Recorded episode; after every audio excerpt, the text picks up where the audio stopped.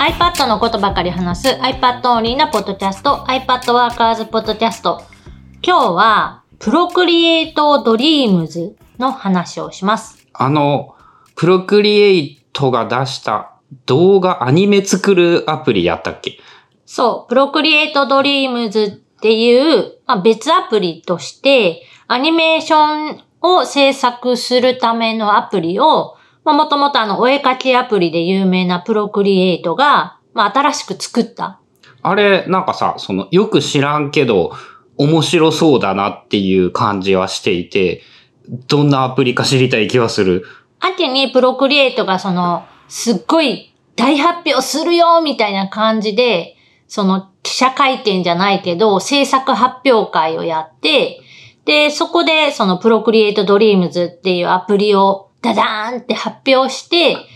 で、そこから予約が開始されて、えー11月22日にリリースされたばっかりの、まあ、新しいアニメーションアプリあ、その、ちょっと前から秋ぐらいの時期に、その出るよっていうのは言っとったんや。もうで、出る、出るよって言ってて、多分ね、11月頭ぐらいからもうなんか予約注文が可能になって、えっと、値段が日本円で3000円買い切りアプリ。まあ、た、ただの金額を見ると高いけれども、そういうものの相場を考えたら全然高い感じはしない。で、このプロクリエイトドリームズって、まあ、アニメーションを作成するためのアプリっていう話なんだけど、もともとあの、お絵かきアプリのプロクリエイトにも、アニメーションを、まあ、作るっていうか、そういう機能も途中からは追加されていて、えレイヤー機能を使って、絵を描いていくと、そのパラパラ漫画の要領で、1ページ目、2ページ目、3ページ目ってこう、ちょっとずつ物を動かしたりした絵をつないだ動画とか、その自負アニメーションとかっていうファイルに書き出しをしてくれるっていう機能はあったんだよね。それってその間のコマを繋いでくれるってイメージなの？繋がない。ただのパラパラアニメーション。あ、じゃあ、あの、映画で言うなら24フレーム書かないとダメってこそう、と自力でなんとか、まあもちろんコピーとかはできるけど、自分で、えっ、と、全部のそのコマを作らないといけなかった。だセル画作りと同じってことやんな、それって。そう。で、今度新しく出た Procreate Dreams っていうのは、そこがやっぱちょっと変わってて、まあパッと見の見え方っていうのは動画編集アプリみたいな感じで、メインがそのタイムラインっていうの？うんうんうんうんうん。で、その中にオブジェクトを配置して、えーそのオブジェクトを、まあ、動かせるっていうイメージ？動画編集アプリだと動いている動画っていうものがあって、それをタイムラインにいろいろ重ねて動画にする。 Procreate Dreams の場合は、パーツをいっぱい書いて、そのパーツを動かすっていうのをどうにかやるってこと？そう、えっ、と、動画編集やったことある人は、まあ、キーフレームっていうので、イメージつくかなって思うんだけど、えっ、と、最初 A 地点にものがあります。で、3秒後に B 地点に動きますっていう、まあ、キーを打ってあげると、まあ、その間の動きを勝手にそのアプリが作ってくれるっていうか、動かしてくれる。ああ、あの、なんか、えっと、例えばテロップみたいなやつをシュイーンって動かすとか、そういう、そういうやつだよね。そうそう、そういうのもできるし、えっと、この Procreate Dreams のいいところっていうのは、その録画ボタンみたいなのがついてて、録画ボタン。録画ボタンを押して、その動かしたいオブジェクトを、まあ、指とかペンでこう動かすと、その動きに沿ったアニメーションになるっていう。あ、それは非常に直感的だけど、例えばさ、でも人間が歩くときって手足動かさんといかんよね。動かしながら。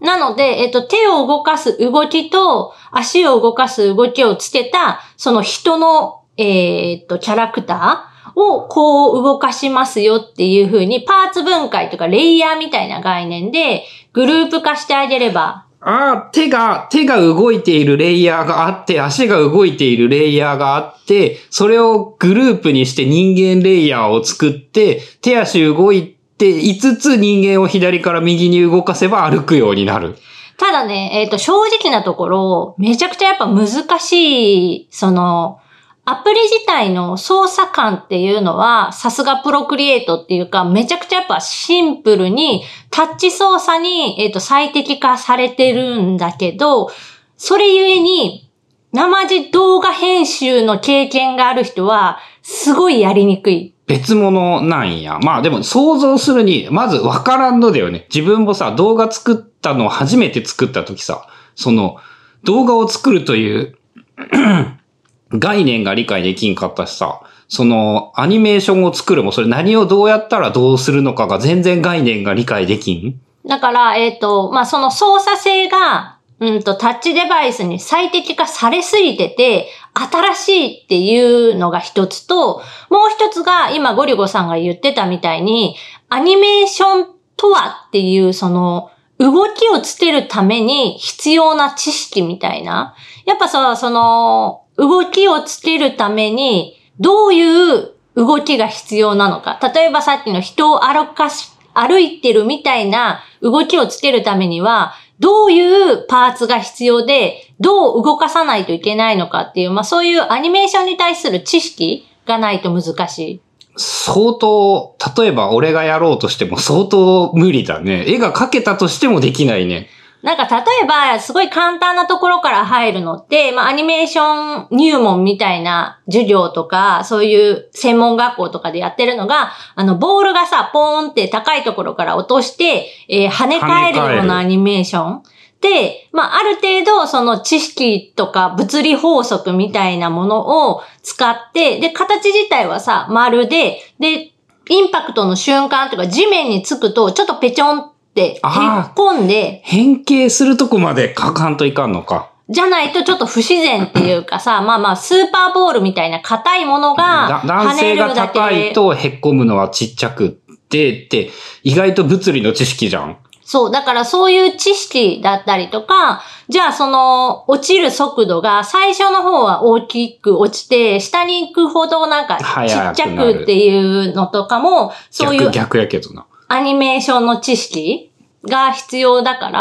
まあそういうのを習得することと、えっ、と、アプリを習得することとダブルで新しいことが必要なので、今まで全くそういうアニメーションの知識がない人からすると、いくらプロクリエイトドリームズがめっちゃいいアプリでも、結構その初見でなんか簡単にできるっていうのは難しいかなっていう感じです。あ、お絵描きができる人じゃなくって、アニメを描いたことがある人なら、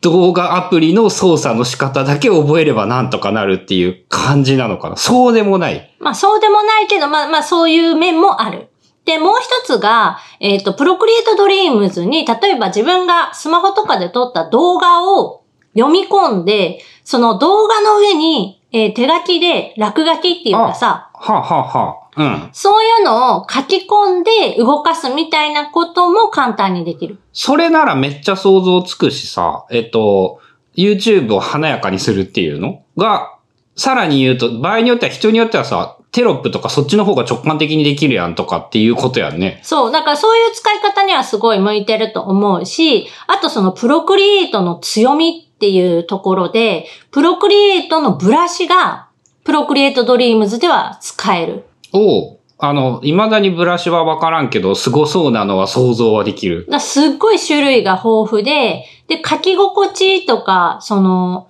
なんていうの、ブラシの書いた線の具合みたいなのは、今までお絵描きアプリのプロクリエイトでめちゃくちゃ研究されまくってきて、カスタマイズとかもめっちゃできるようになってたのを、そっくりそのまま持ってきてるから、その描画ツールっていうの、ペンツールに関しては、めちゃくちゃもう完成度が強いじょ、大きい状態で入っていってる。え、その、プロクリエイトに入れてあるのをそのまま読み込めるとか、なんかそんなイメージなの？えっとね、今のところまとめて持ってきたりとか、なんか調整はプロクリエイトの方でしないといけないとか、いろんななんかめんどくさいことはあるんだけど、基本的に何にもしなくっても、最初からたくさんの種類のブラシが入ってるところは、えっ、と、プロクリエイトと同じで、で、さらにプロクリエイトで使ってた自分でカスタマイズしたブラシとか、あの、有料で買ったブラシとか、そういうのも、えっ、と、入れ込めるっていうか、読み込むこともできる。うん。だから、そういう点ではすごい、あの、プロクリエイトドリームズは使いやすいとも言える。俺今さ、春菜の話を聞いて、普通の動画を読み込んで、手書きでの、そのテロップなりなんなりを追加するっていう話をしてたじゃんえっと、普通の動画を普通のように編集するのは、まあ、あの、高度なことができるかはさておいて、一応できるって感じなの。えっ、と、カットして、つなぐとか、間切ってとか、あとエフェクトかけたりとかはできるかな？動画自体にも。まあじゃあ、例えばその1時間の動画撮っていらんところを外して、間だけ別の動画にするっていうレベルの編集ならプロクリエイトドリームズでできる。できそうとは思うけど、ちゃんとやってなくって、えっ、と、その動画が読み込めるところまでは確認した。うん。なんかさ、春菜が例えば動画を作る場合、なんならプロクリエイトドリームズで編集して手書きでそういう何らかのさ、文字とかテロップとかをつけるっていうことをやると、なんか独自性の高い YouTuber になれそうだよなっていうイメージがあって。ただ、書いた描画したそのままをアニメーション化するみたいな機能は多分ないので、あ、書いていく過程は、あの、ファイナルカットみたいなやつはないんだ。ファイナルカットがちょっとどういう設定、どういうのなのかちょっとわかんないんだけど、あの iPad 版のファイナルカットが出た時にさ、なんかあの手書きが簡単でできるって話しとったよね。ああ、書いたものがその、あ、そうそう、それと一緒。キーノートとかも、描画っていうアニメーションとかをつけると、書いた順にその線が表示されていくみたいなのがあるんだけど、確か今のところプロクリエイトにはそれはないんじゃないかな。動かすっていうところで書いたりとかダメなのかな？ちょっとわからない。まあなんかその、そういう独自性の高い動画制作ツール、非常にニッチな分野だと思うんだけど、っていう可能性もなんかあるんじゃないかなっていう感じがして。まあ、ただ方向としては、えっ、と、プロクリエイトドリームズ内ですごいその、高度なお絵描きができるよ。で、それを、えっ、と、動かすことができるよっていうのが、まあ、売りで売り出してるっぽい。絵を描くのもプアプリの中でやるの。そう、だからいいの。あの、他のアプリに移動して、それを持ってくるじゃなくって、プロクリエイトドリームズ内で絵が描けるから。お絵描きボタンポチってするとそのキャンバスが広がって絵を描くみたいなイメージ？そういうイメージ。ただ、えっ、と、アプリがリリースされたのがその11月22日で、まあ1週間ぐらいなんだけど、めちゃくちゃやっぱバグが多くって、ダメなんや。例えば動画を取り込むっていうのも、えっ、と、今ちょっとアップデートが多分毎日のように来てるから、それで治ってるかもしれないけど、春菜が試した時点では、えっ、と、プラスボタンから読み込めない。それはバグっていうレベルがだいぶすごいね。スプリットビューでファイルアプリとか、えっ、と、写真アプリを並べて、そこからあの指でポイって入れると読み込めた。だいぶすごいね。そう、それが、その現象が発生するのは。で、もう一つ、えっ、と、これは多分すでに、えー改善されてるか、えっ、と、もうすでに修正には入ってて、まだ、あの、反映されてないかもしれないんだけど、えっ、とね、書き出しができない。それもまたバグ以前の バグじゃなくて、アプリが動作しないじゃん、それは。まあ、ちょっと、その、だから、あの割と、焦って出したんかなっていうあの、感じは。発表会をしてしまったからもう出すしかなかった。多分発表会すら、もっと早い段階から当然決められとるよね。な発表会はして、で、そこでウォーってなって、で、そこで発売日、あの、いつ出ます、いくらですっていうのも出したから、まあ、その日に合わせてリリースをしているんだけど、多分それが早かった。はあ。あの、まあ、その手の業界というか、そのシリコンバレー的な世界でよくある話ではあるというか、まあ、資本主義社会でよくある話なのか。まあね、だからそのアプリあるあるではあるんだけど、やっぱね、それのせいでレビューとかすっごい悪くなるんだよね。うん。で、今見ても、そのプロクリエイトだと、レビュー見ても星レビュー5に近いぐらいあるのに、今プロクリエイトドリームって3切ってて、3000円のアプリで3切るってもう深刻に悪いよね。まあさ、やっぱその致命的なバグがあって、うん使い物にならないじゃん、これ、みたいなのとか、その洗練されてるプロクリエイトと比べたら、まだまだその生まれたてのアプリっていうところがあるから、こんこれからどんどんどん、だってプロクリエイトも一番最初の最初ってすごい機能も少なかったし、全然できること限られてたけど、何年も何年も何年もこう開発を重ねて、今のすごいアプリになってるわけだから、まあそこに期待って感じ？まあね、その企業の信頼度が少なくともプロクリエイトというものにはあるので、プロクリエイトがある会社っていうのであれば、そのいつか良くなるであろうっていう信頼はできる気はする。うん。修正とかも、だから、あの、すぐやってくれてるし、あとね、そのサポートとかも結構手厚くって、割と今多分プロクリエイトドリームズっていうかプロクリエイトの日本語スじ、日本語スタッフ？日本人なのかちょっとわかんないけど、そういう人たちも SNS でちゃんと見ててくれてて、そのバグとか、あの、わかんないとかっていうのに結構細かく答えてくれてる印象がある。日本語対応っていうか日本語に対してやってるのは結構すごいな。うん。まあ、あの、日本ユーザー多いのは多いみたいで、やっぱアニメの国だから、お絵描きの国だから？まあ、それもあるかな。アニメーション大国みたいなイメージあるし。っていうイメージがあるから、日本には手厚くしておこうみたいな風に思ってもらえているのかもしれないね。かもしれない。まあ、そんな感じで、えっ、と、プロクリエイトドリームズっていう、まあ、新しいアプリが出て、アニメーションに特化した、えっ、と、アプリ。で、すごく良さそうな感じはするんだけど、やっぱその、むむずいのとバグだらけなので、うん使う気にならん。今のところ。なので、まあちょっとその使い方というか、もうちょっとしたら、その、これを使ってこんなことができたよ、みたいな作例みたいなのももっともっと増えてくるだろうし、今上がってる作例って、プロクリエイト社が依頼した、そのすっごい絵の上手いすご、すごすぎるやつやんな。そう、イラストレーターさんとか、えっ、と、アニメーターさんに頼んでるもんだから、仕上がりはバッチリなんだけど、その、ちょっとやってみようかなにはかなりハードルが高い。完成度が高すぎる作品みたいになってるので、まあ、もうちょっとその一般ユーザーの、えー作品がたくさん出てきたら、なんとなくこう、あ、こういうのに使ってみようかなっていうようなイメージも湧きやすくなるんじゃないかなと思います。あの、ちなみに最後になんだけど、その、アニメーション作品を作るというイメージっていうよりは、なんか、例えばその CM の素材とか、なんかその、SNS の、なんか、SNS ではないか、そういう動画コンテンツの合間に入れるとか、なんか、そういうようなイメージなのかな。まあ、単純に、あれか、アニメーション作品っていうのは労力がかかりすぎるからなかなかやれんって感じなのか。うん、ちょっとその、どういう層を狙ってるのかがわかんなくって、プロユースを狙ってるのか、それともその個人のユーザーをたくさん集めたいのか、まだちょっとわかんないんだけど、まあ iPad が使える人なら、まあ使えるアプリにはなっているので、ただそのお試し機能とかがないからね、あの、いきなり3000円払って、えっ、と、か、買って試すしかないみたいな。まあ、あの、そんなもんじゃないって、ノートアプリに比べてさ、